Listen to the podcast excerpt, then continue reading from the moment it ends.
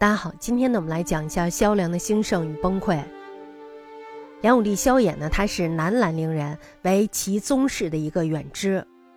这个人呢，为人非常的恭俭，即位之后呢，也颇能勤政爱民。据说呢，他每到冬月的时候，四更天的时候便开始工作了，而且呢，膳食多为豆羹粗粒，穿的衣服呢，也都是粗布的衣服，并且呢，还秉绝的音乐。为什么要秉绝音乐呢？就是为了不让自己享乐。而且他亲自任用的朝臣周舍、徐勉也都是勤勉简素的人。由于武帝君臣的这种勤俭，因而呢政治出现了一片清明，国内呢也非常的安定。这时呢被誉为江表的盛世。武帝呢鉴于宋齐祸乱相寻，所以呢他对于皇室子弟还有官僚异常的优容，即使是犯了法，往往呢也不易于追究。大家看他是不是有点做过了呀？是吧？一码是一码，他有点太过分了。而且他也是以寒门长机要，并且呢尽力的培植东晋以来淹没无闻的旧族参与政事，借此呢压抑士族高门。同时呢他的学问也是相当的渊博的，曾经的撰有群经讲书二百余卷，通史六百卷。他的诗文呢写的也非常的好，名句呢比如说像洛阳儿女明莫愁等等，这都是流传甚广的。由于他的这种博学能文，因此他对学术也是加以提倡的。他在这方面的最大功绩就是扩充国学，设立了五经博士各一人，并且呢立五经馆，广增学员人数，每馆呢有数百人，生源都是由国家提供食宿的。如果你要是成绩非常的好呢，就可以留任为官吏。大家看，这就是官学，而且他还规定皇太子、皇子以及宗室王侯必须要入学，并且呢在宫城的西部设立了士林馆。延集学者讲学，也就是说呢，让很多的学者来为他们讲学。因此呢，他的教育是非常发达的。所以呢，南朝的文化以此时为极盛。他自己呢，也以文物鼎盛而自满。到了晚年的时候呢，他就非常的喜欢听别人阿谀奉承他。若有人劝谏他说政治日坏，这时候他就会非常的生气。或者呢，说北朝有胜过南朝的情形时，这时候他必然是勃然震怒。曾经呢，有一个散骑常侍叫贺琛，他呢就陈述了政治的四个坏现象。第一个呢，就是大量的平民逃税，而且他们依附于豪家为部曲或者是佃客，这其实与国家的税收是有直接关系的，是吧？那么第二就是官员敬上贪残，风俗败坏，也就是说呢，官员的道德品质并不高。第三呢，就是皇帝左右群小用事；第四呢，就是冗官赘书以及冗律过多。当他把这个奏章递上去以后，皇帝一看，当时就非常的生气，大怒。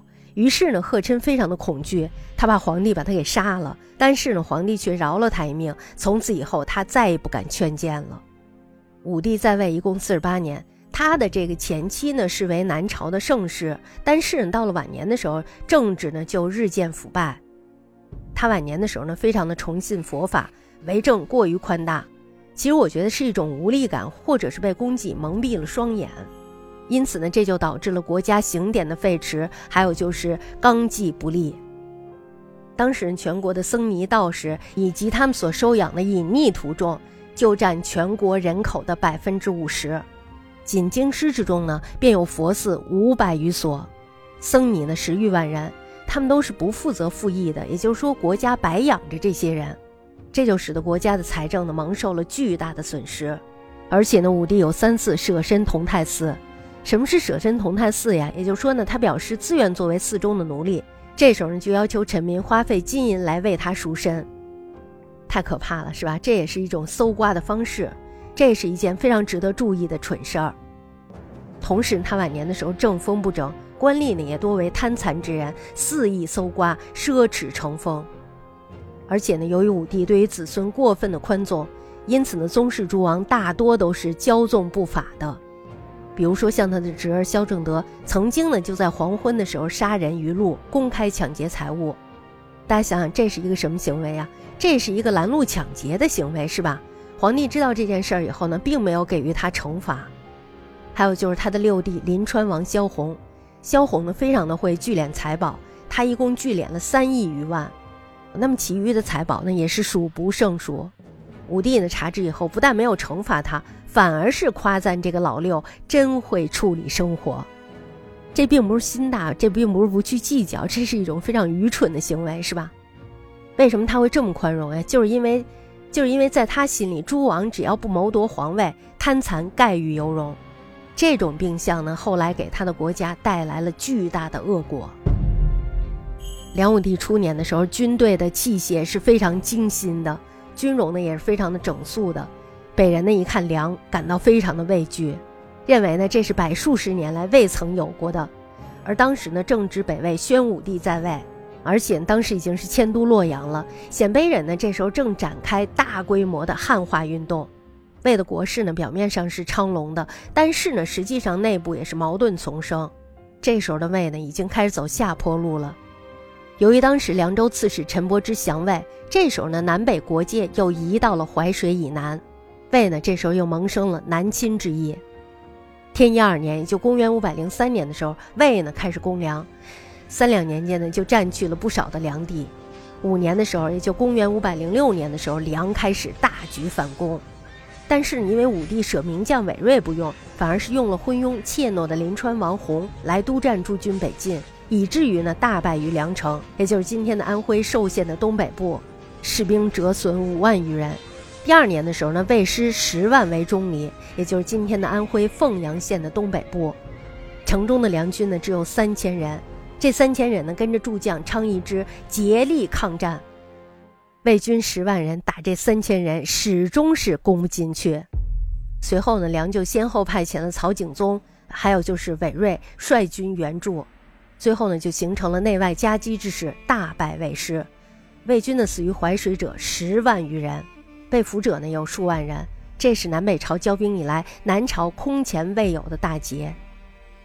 就在这个钟离之役之后呢，梁可以说是信心大增，武帝呢这时候就开始萌生了北伐的想法。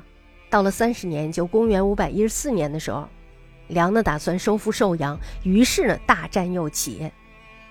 魏将吕崇屡败梁军，同年的时候，武帝就用了魏的降人王族的计策。发民兵三十万，他想想，他发民兵干什么呀？他呢，主要是想在寿阳城外筑一个福山堰。筑福山堰干嘛呀？主要是为了拦截淮水灌城。十五年，也就公元五百一十六年四月的时候，福山堰呢终于建好了，长约九里，高二十丈，下阔呢是一百四十五丈，上广呢为四十五丈，而且呢还在福山堰的两边种上了柳树，军队呢也列营其上。然后呢，这时候他们就开丘东筑，北魏呢也凿了一个深五丈，开丘北筑。大家想想，这就是什么呀？这就是一个日夜的往里灌，一个是日夜的往外分，以至于那地方数百里被淹。魏军呢这时候也溃散撤走了。同年八月的时候呢，淮水暴涨，这个福山堰呢突然间就给崩坏了，沿淮的居民十余万人都遭到了洪水的袭击，于是漂浮入海。大家想想，死了十余万人是吧？都被淹死了。在此一役之后呢，梁无力大决。这时候呢，魏因为内部的孝明帝非常的幼弱，胡太后弄权，内政不稳，国力呢也是渐衰的一个状态，所以呢，双方能够相安一时。普通初年，魏国爆发了六镇之乱，关陇人民呢这时候就要趁机起事，魏氏呢可谓是一时的敬畏。这时梁一看魏乱了，于是呢又产生了复兴的想法。但是江左延安已久，兵力呢非常的萎靡，而武帝本人呢也是保守有余，雄略不足。他呢虽然想趁机进取，可是呢由于他缺乏通盘的计划，所以呢也没有能够全力以赴。普通五年，也就公元五百二十四年的时候，梁再度北伐，用兵的范围呢不过是淮水两岸。这我们可以看到，就好像打了一个过家家似的，是吧？七年，也就公元五百二十六年的时候，攻克了寿阳。但是，大家想想，北伐一大堆人，就获得了这一点成果，所以呢，实在是不能令人满意的。这呢，或许是与当时梁政的衰弊有关的。内部的情势不佳，武帝呢，自然是无法集中全部的精力大举北进。武帝经略北方另一个失策处呢，就是始终他都想借用降人的力量来做前驱。这是一种什么想法？大家想想，这是一种不劳而获的想法，是吧？也就是说呢，尽量能不用我的人就不用我的人，你自己去打吧。打赢了的话，我就封你一个大官，是不是？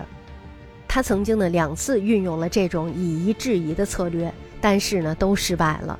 第一次呢是大通二年，也就公元五百二十八年的时候，北魏当时大乱，为了宗室援引投降梁，武帝呢就封他为魏王，并且呢任命陈庆之率兵送他北归。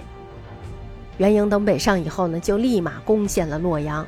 陈庆之呢经历了大小四十七战，最终呢因为孤军无援，不能成事儿。元颖呢后来战败死了，陈庆之呢也逃了回来，梁军全军覆没。但此后呢，武帝仍然是不放弃利用降人的这个想法。中大通六年，也就公元五百三十四年的时候，魏呢这时候就分裂为东西两国，战乱非常的激烈。而武帝呢这时候是同样的消极。大家想，他内部已经打成那样了，你赶紧出兵呀！他并没有，他非常的消极，而且呢非常的笃信佛法。大家知道这个佛系是吧？所以呢，以至于他不再积极的从事外战，只是寄希望于北归的降人。最终呢，养寇为患，造成了晚年的侯景之乱，这就为江南带来了浩劫。